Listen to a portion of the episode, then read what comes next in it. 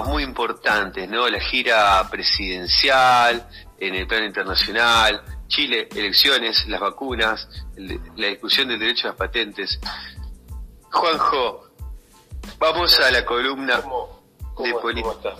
Bueno, lo primero que habíamos adelantado para hacer un pequeño repaso es eh, el debate este del cierre, posible cierre que este, evalúa la ciudad, medio llamativo que lo tiren hoy, este, creo que la ciudad ha leído algunas encuestas y está tirando a través de sus medios a la opinión pública para saber qué, aceptación podría tener. Sabemos que por ahí el gobierno de la ciudad se maneja mucho con, todo lo que es foco group y encuesta, lamentablemente especulan hasta en esto que en la pandemia tuvimos altos casos, 28.000 28.000 casos, 28.680, hay que aclarar que hay unos 5.000 casos de estos corresponden a Formosa, que son carga atrasada, ¿no?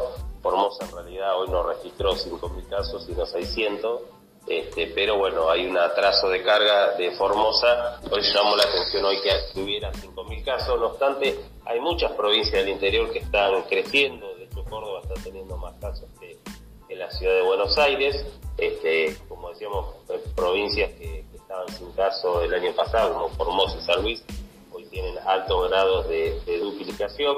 Respecto a la semana anterior hubo un fuerte ascenso de las camas de terapia intensiva, más de más de 300 eh, personas más en, unidades de terapia intensiva, teniendo en cuenta que se han suspendido muchas operaciones, la, unidad, las camas siguen aumentando en lo que es este, el resto de las patologías.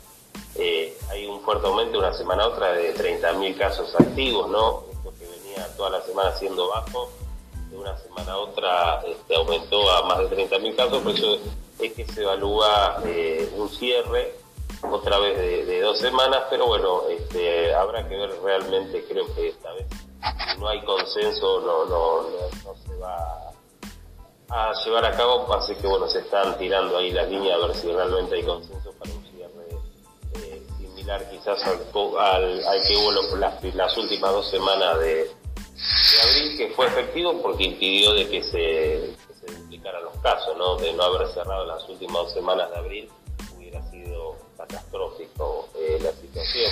Argentina esta semana eh, y en lo que queda del mes planea recibir más de 4 millones de vacunas. Recordás que el, lunes pasado comentábamos que finalmente las vacunas que habían sido producidas en Argentina, enviadas a Oregon, habían sido liberadas hacia México, más de 5 millones de vacunas. Bueno, finalmente conoció que de esas más de 5 millones de vacunas, 3.960.000 van a venir a la Argentina, a los que se sumarán después 861.000 que vienen del fondo COVAX, así que en total Argentina va a recibir más de 4 millones de, la, de la vacuna de AstraZeneca, lo cual va a permitir eh, seguir aumentando el volumen de vacunación. Argentina ya vacunó a más de 8 millones de personas, quienes recibieron en total entre primera y segunda dosis más de 10 millones de dosis, se supera. ¿8 millones de argentinos vacunados, Juanjo, ya? Sí, y 10 millones de dosis distribuidas, ¿no? Porque también de esos 8 millones ya hay un número importante que han recibido. Juanjo, a ver si tienes este dato que me resulta curioso. Sabemos que el plan vacunarte, o sea, como cada provincia lo define, vacunarte de la provincia de Buenos Aires, ¿no? Eh, eh, sabemos que es voluntario. ¿Sabemos cuánta, tenemos algún número, alguna estadística, cuánta gente hay anotada? Porque quizá no todos los 40 millones de argentinos estén eh, anotados para recibir la vacuna. Sí, eh, bueno, eso es uno de, los datos que informa la, provincia de Buenos Aires. O sea, la provincia de Buenos Aires justamente es uno de los debates que tiene. De lo que es la población de riesgo ya vacunó a prácticamente la totalidad de los que se anotaron mayores de 60 años. Sin embargo, hay un porcentaje importante, cerca de un millón de personas de población de riesgo, provincia de Buenos Aires que no se han anotado con lo que... Que no sean antivacuna. No, no sé si antivacuna, también se está evaluando de gente que a lo mejor no tiene conectividad, que vive en lugares alejados, por eso es que... Ah, bien. Antes de... Ahora lo que se está vacunando hasta que lleguen las la dosis de AstraZeneca es mucha segunda dosis, ¿no? Por eso es que ha aumentado la cantidad de hecho, se ha duplicado. Hace dos semanas era el 2%, ahora es el 4% de la población con dos dosis y a nivel general con una dosis llega casi el 20%. Eh, entonces el Estado lo que estaba eh, evaluando antes de intensificar la, campaña de, vacunación en las poblaciones de menores de edad, ir a buscar a esta gente que no se vacunó, que son población de riesgo, mayores de, 60 años, este, para, para vacunarlos, ¿no? Este, en la provincia de Buenos Aires se habían anotado, eh, por ejemplo, mayores de 60 años, eh, casi 3 millones de personas, ¿no? 262 millones 600 mil, de los cuales ya se vacunó a 2 millones 215 mil. Este, pero bueno, hay un porcentaje importante eh, entre gente mayores 60, mayores 70, que no se ha inscrito, que pueden pertenecer a lugares que no tienen conexión, puede ser gente que a lo mejor sola o, está en lugares que no tienen familiares. Recordemos que acá es necesario un trabajo militante también hacia nuestros mayores, ¿no? De uno a veces lo, ayuda con, las aplicaciones, este, con el mail. Recordemos que para una persona mayor estar recibiendo un mail es un complejo en algunos casos, entonces es muy importante la colaboración de, la familia, de los amigos, para que nuestros mayores se vacunen, incluso el movilizarlo, porque a veces no hay este, vacunatorio cerca de de, las casas y hay que trasladarlo a un par de kilómetros, más allá que siempre se están abriendo nuevos vacunatorios, este, es importante estar atento a esa situación como militante de, nuestro, de nuestros mayores. Pero sí, eh, ahí va a haber un, cuando eso le está pasando a, todo el mundo, ¿no? cuando llegan al 50%, que es lo que pasó en Estados Unidos y está pasando en Gran Bretaña, cuando superan el 50% de la población empiezan a encontrarse con la gente que se anotó y que bueno, la van a tener que ir a buscar porque esto tiene efectividad en la medida que se vacune la mayoría, si no es, una vacunación. Claro, claro, claro. Si no se transforma, se transforma en algo obsoleto.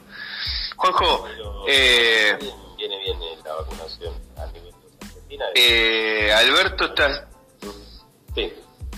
Alberto sí hizo la gira por Portugal, España, este, Vaticano, este, tanto en Portugal como en España y en Francia eh, hubo bastante consenso sobre su propuesta de, que el FMI evalúe el cobro de sobretasas. Este, eso también se trató en la reunión que finalmente se terminó dando con la, con la titular del, Fondo Monetario, este, que también después se reunió con, Francisco, ¿no? que tuvo esa breve eh, reunión con, con Alberto. Este, se habló de un principio de acuerdo, que eso lo, lo dio anticipo la agencia Bloomberg con, con, el fondo de, con el Club de París, este, lo cual hizo subir eh, la semana pasada algunas acciones y bonos argentinos.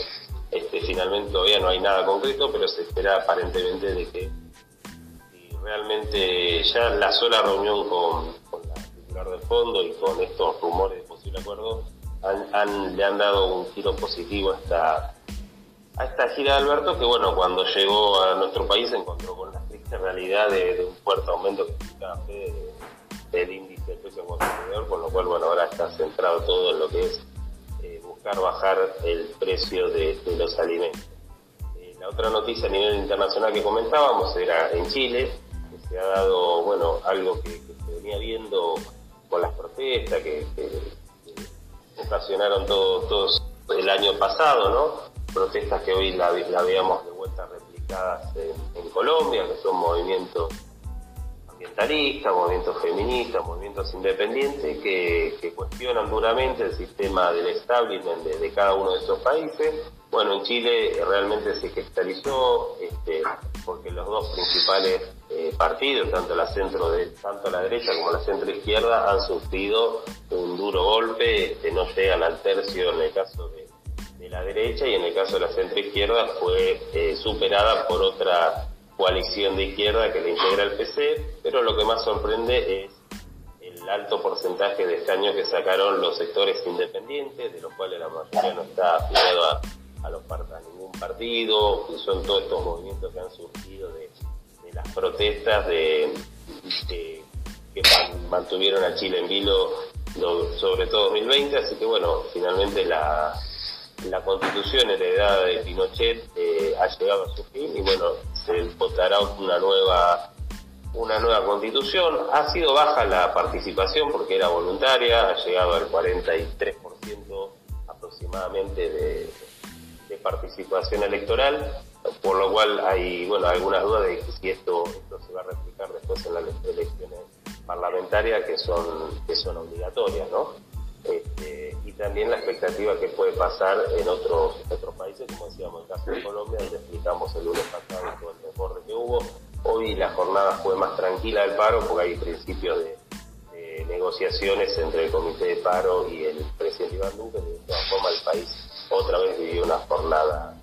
Cuatro minutos para irnos, Juanjo. No quisiera eh, que te vayas sin darnos el pantallazo, un super, un super flash de lo que está ocurriendo en Colombia. ¿Cómo está el tema ahí?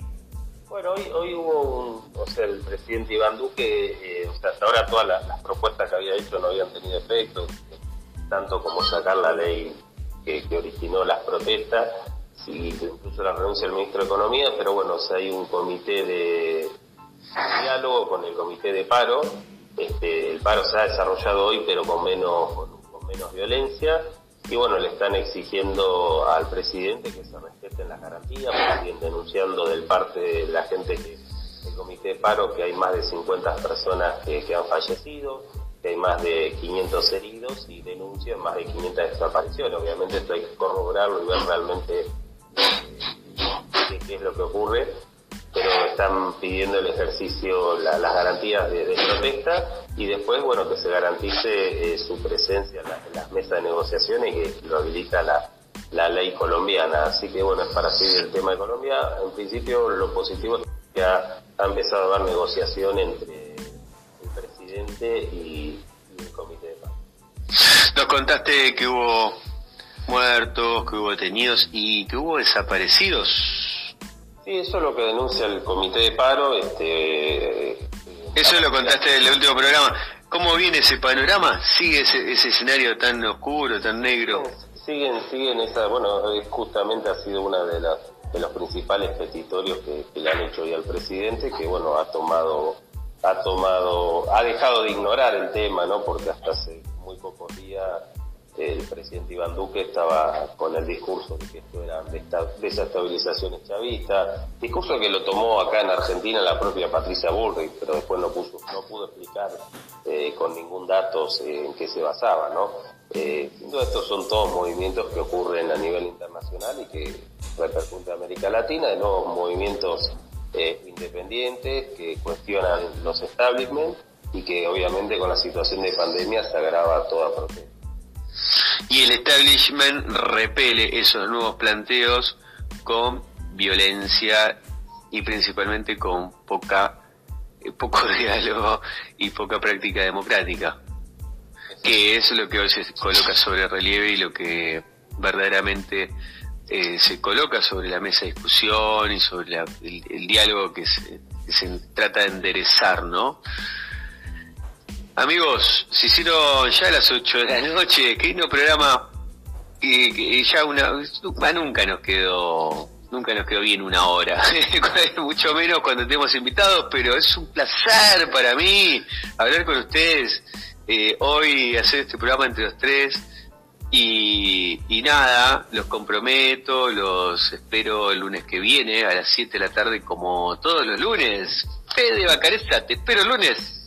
Señoras, señores, oyentes, amigos, compañeros, buena semana para todos y para todas. Hace allí, eh, eh, anoticiándonos de lo que está ocurriendo en el plano económico. Juanjo Vera, te espero el lunes. Nos vemos, un abrazo, saludo a toda la audiencia, saludo a todos hasta el lunes a las 7 de la tarde y que tal cual así el año pasado sin faltar un solo lunes y este año 2021 también lo haremos aquí al pie del cañón.